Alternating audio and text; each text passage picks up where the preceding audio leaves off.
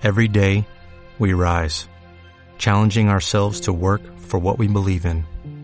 At U.S. Border Patrol, protecting our borders is more than a job, it's a calling.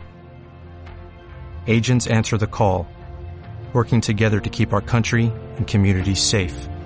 If you're ready for a new mission, join U.S. Border Patrol and go beyond. Learn more at cbp.gov/careers. Estás escuchando Buscadores de Respuestas a Autismo TEA. Un matrimonio con una hija con autismo o TEA, trastorno del espectro autista. Te explica a través de audios y en un lenguaje claro y sencillo sus vivencias y experiencias. También reflexionan sobre temas de actualidad y de interés sobre dicho colectivo. Un canal de podcast creado por Miguel y Ana e inspirado en su hija Daniela.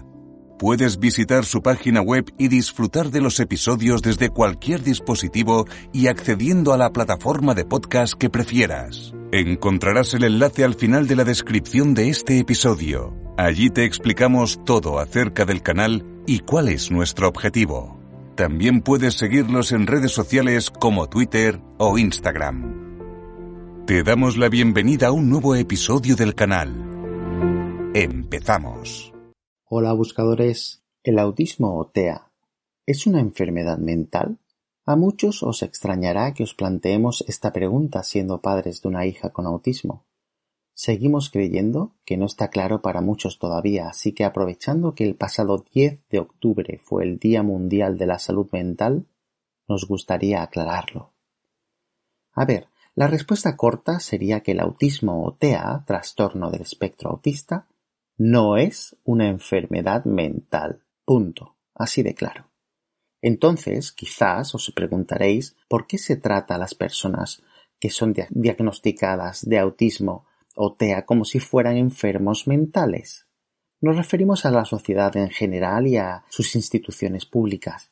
¿Por qué los sistemas de salud de cada país los derivan a salud mental? En España, por ejemplo, se les deriva, cuando son pequeños, a unidades como el USMIG, Unidad de Salud Mental Infanto-Juvenil. ¿Por qué terminan siendo tratadas con antipsicóticos como risperidona o su marca comercial Risperdal y ariciprazol o su marca comercial Abilify? Incluso a edades muy tempranas que son recetados por psiquiatras muchas veces sin necesitarlos, pues se trata el síntoma, pero no el origen del mismo. Son medicados en muchos casos tan solo por tener dicho diagnóstico. Es decir, recibir un diagnóstico de autismo o TEA es sinónimo de ser medicado o medicada.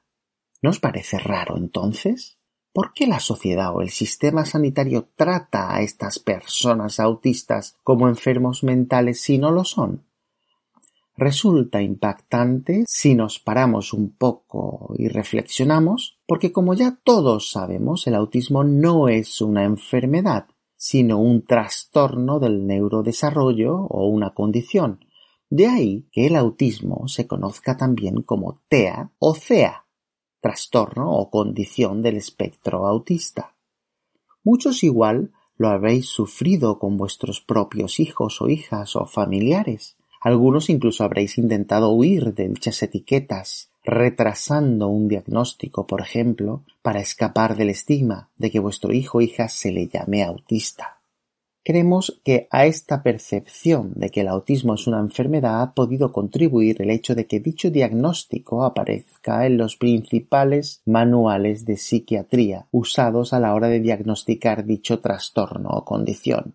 Hablamos, por ejemplo, del Manual Diagnóstico y Estadístico de los Trastornos Mentales, o de sus siglas en inglés DSM, Diagnostic and Statistical Manual of Mental Disorders, editado por la Asociación Estadounidense de Psiquiatría y que actualmente se encuentra en su quinta edición, conocida como DSM-5, usado en Estados Unidos y en países de habla anglosajona.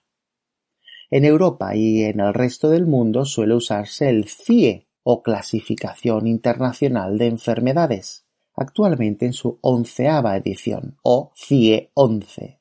También deciros que es habitual encontrarnos en los diagnósticos que se obtienen hoy día, por lo menos en España, los códigos de diagnóstico referidos al TEA incluidos tanto en el DSM-5 como en el CIE 11, por ejemplo. Podríamos decir, entonces, que la confusión surge al incluir al autismo o TEA como un trastorno mental en el Manual de Psiquiatría DSM. De hecho, al principio de los años 30, la psiquiatría lo consideraba como un trastorno, desorden o enfermedad mental relacionando autismo y psicosis. No solo el autismo se incluye en el apartado trastornos del desarrollo neurológico del DSM, por ejemplo, también se incluyen discapacidad intelectual, desórdenes de la comunicación, TDAH, trastornos del aprendizaje, trastornos motóricos, trastornos de tics y otros trastornos del desarrollo neurológico. Obviamente ninguno de ellos tiene nada que ver con los trastornos y o enfermedades mentales, pero ahí aparecen. El autismo debería estar por tanto más cerca de la neurología o la genética que de la psiquiatría y quizás debiera entenderse como un trastorno del neurodesarrollo, tal y como aparece en el CIE 11, y no como un problema de tipo psiquiátrico. Los TEA compartirían un conjunto de condiciones que se presentan durante el desarrollo infantil y que afectan al área social y comunicativa, que se manifiestan con conductas rígidas y o repetitivas, incluyendo en algunos casos alteraciones sensoriales en mayor o menor medida. La mayoría de familias empieza a sospechar que la evolución de su hijo o hija no es la habitual alrededor de los 18 meses, cuando algunos de estos niños y niñas dejan de utilizar palabras que ya utilizaban, produciéndose una especie de regresión de lo ya aprendido y se muestran más irritables. También, según apuntan los expertos, dichos diagnósticos TEA y sus síntomas parecen hacerse más evidentes en torno a los seis años, si bien suelen darse bastantes casos en los que las familias tienen que recorrer un largo camino antes de encontrar respuesta a sus preocupaciones y conseguir un diagnóstico solvente y que se ajuste a la realidad.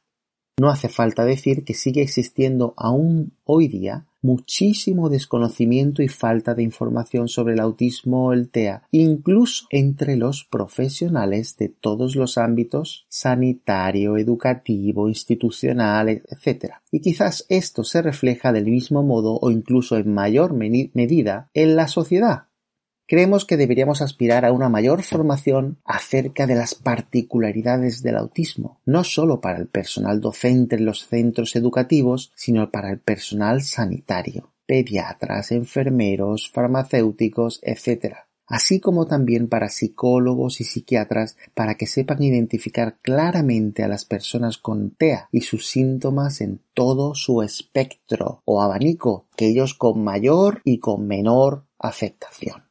Los estudios nos dicen que una atención temprana basada en metodologías con base científica puede ayudar a que estos niños y niñas puedan comunicarse y llegar a tener una vida con el máximo de autonomía es muy importante que la información adecuada llegue a las familias, puesto que ante la desesperación por encontrar una solución que nunca debemos confundir con una cura, padres y madres pueden elegir intervenciones o terapias de dudosa efectividad y de escasa ética aunque como en todo tenemos grados. Algunas personas con autismo podrán llevar una vida más independiente y autónoma, mientras que otras necesitarán algún tipo de apoyo especializado en diferente medida durante toda su vida. Hoy día sabemos y podemos dar fe de ello por nuestra experiencia como padres de una hija con TEA, que en lo referente a la intervención del autismo no se consiguen logros ni avances exclusivamente desde el enfoque de la psiquiatría o la psicología, pues no se estarían atendiendo, a nuestro entender, todas las necesidades reales de la persona con TEA, sino que debería seguirse un tratamiento integral que muchos padres desconocen. Así vemos como disciplinas como la terapia ocupacional para conseguir la regulación sensoriomotriz de la persona con TEA, pues recordamos que tenemos siete sentidos A los ya conocidos deberíamos sumarle el vestibular y el propioceptivo. También hemos encontrado extremadamente útil la logopedia o a los especialistas en el lenguaje para potenciar y desarrollar la comunicación como pilar básico. También indicar la importancia del tratamiento de las comorbilidades del autismo, donde figuras como el neuropediatra o neurólogo son esenciales para tratar enfermedades como la epilepsia, por ejemplo. En nuestra opinión, la genética no sería de gran ayuda a nivel práctico en lo que intervención o terapia se refiere, como ya hemos comentado en el episodio número 9 de este canal, que te animamos a volver a escuchar. Por tanto, podríamos decir que el autismo o el TEA claramente no sería una enfermedad mental y que su aparición en el manual de psiquiatría DSM se debería a una cuestión histórica y punto. Repetimos, los trastornos del espectro del autismo no son una enfermedad y mucho menos un trastorno mental. Ya hemos comentado en repetidas ocasiones que si bien diferentes personas autistas o con TEA, dependiendo de su afectación, pueden compartir áreas de dificultad, su condición les puede afectar de manera muy diferente. Por eso cada persona con TEA se ve afectada de forma diferente hasta el punto que podríamos hablar incluso de autismos entre comillas, pues el TEA se manifiesta de forma muy diferente en cada persona.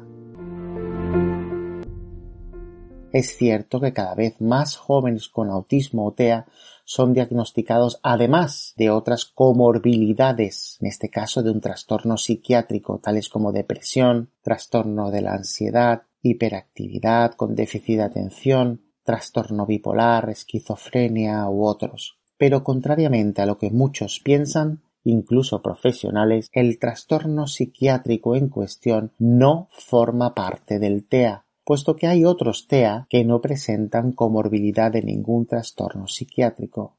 Es muy importante que las familias se pongan en manos de especialistas que lleguen a un buen diagnóstico y que no sobrediagnostiquen y por tanto sobremediquen o que lleguen a diagnósticos erróneos que también se dan lamentablemente. De hecho, estudios apuntan a que personas diagnosticadas de TEA tenían una probabilidad de recibir además un diagnóstico psiquiátrico cinco veces mayor que los neurotípicos o personas que no tienen TEA y dos veces mayor que los que tenían otra discapacidad del desarrollo. Es posible que algunos factores biológicos contribuyan a una mayor incidencia de trastornos psiquiátricos en personas con TEA, pero lo que está claro es que los factores ambientales tienen una gran influencia. Las personas con autismo no nacen ansiosas o deprimidas, por ejemplo. Aquí es donde tendríamos la diferencia entre comorbilidades del autismo y enfermedades concurrentes del autismo, que trataremos en un episodio aparte. Las primeras serían las que vienen de serie, las que naces con ellas y la segunda serían aquellas que están provocadas por el entorno, es decir, que si la persona con TEA no se desenvolviera en un entorno o ambiente hostil para ella, con multitud de estímulos que no puede gestionar, por ejemplo, no las desarrollarían, simplemente no existirían. De hecho, esta diferencia no suele hacerse habitualmente y creemos que es importante puesto que hemos visto como nuestra hija, en nuestro caso, puede cambiar su conducta o comportamiento como de la noche al día. Incluso en muchos casos, con el simple hecho de que los padres bajemos nuestros niveles de estrés y crispación en el hogar, ya notaríamos un cambio en nuestro hijo o hija, aunque os parezca mentira. De hecho, apreciamos que los recursos para la atención a las personas con TEA se centran en las etapas infantil y juvenil, pero se destinan muy pocos recursos y casi no se habla de los autistas adultos y sus necesidades. Son incluso más invisibles que el resto de autistas que ya es decir, por tanto, en aquellos TEA que presenten comorbilidades, la salud mental debe ser una prioridad en la transición a la vida adulta. Es un problema real que afecta gravemente a la calidad de vida y a esta última etapa de la que tampoco se habla habría que anticipar dichos cambios así como las nuevas necesidades que se darán, por ejemplo, logrando que sean autosuficientes o al menos que tengan unos niveles de autonomía aceptables, empezando desde la adolescencia, practicando rutinas hasta que logren interiorizarlas. Si bien cada persona tendrá distintas capacidades intelectuales o cognitivas y necesitarán mayor o menor apoyo, en el proceso. Como hemos dicho, hablamos de autismos y cada caso es un mundo. Nuestro consejo para concluir este episodio sería que deberíamos trabajar con nuestros hijos e hijas diariamente, implicarnos como padres al máximo y ser exigentes en la medida de lo posible. Sobreprotegerlos será un error tremendo, pues si realmente son capaces de lograrlo, jamás alcanzarán ese nivel de autosuficiencia o autonomía que mencionamos para su futuro, en el que, por ley de vida, ya no estaremos a su lado como padres y madres para acompañarlos. Esto es todo por hoy. Si te ha gustado este episodio, no olvides darle al me gusta y suscribirte al canal. Síguenos también en Twitter e Instagram o a través de cualquiera de las principales plataformas de podcast que también encontrarás en nuestra web. No olvides seguir enviándonos a nuestro email tus dudas, sugerencias, comentarios constructivos y temas que te gustaría tratásemos en próximos episodios. Mil gracias por apoyarnos, por apoyar al colectivo con autismo y por dar difusión al canal Buscadores de Respuestas Autismo TEA. Te esperamos en el próximo episodio. Fuerza y ánimo.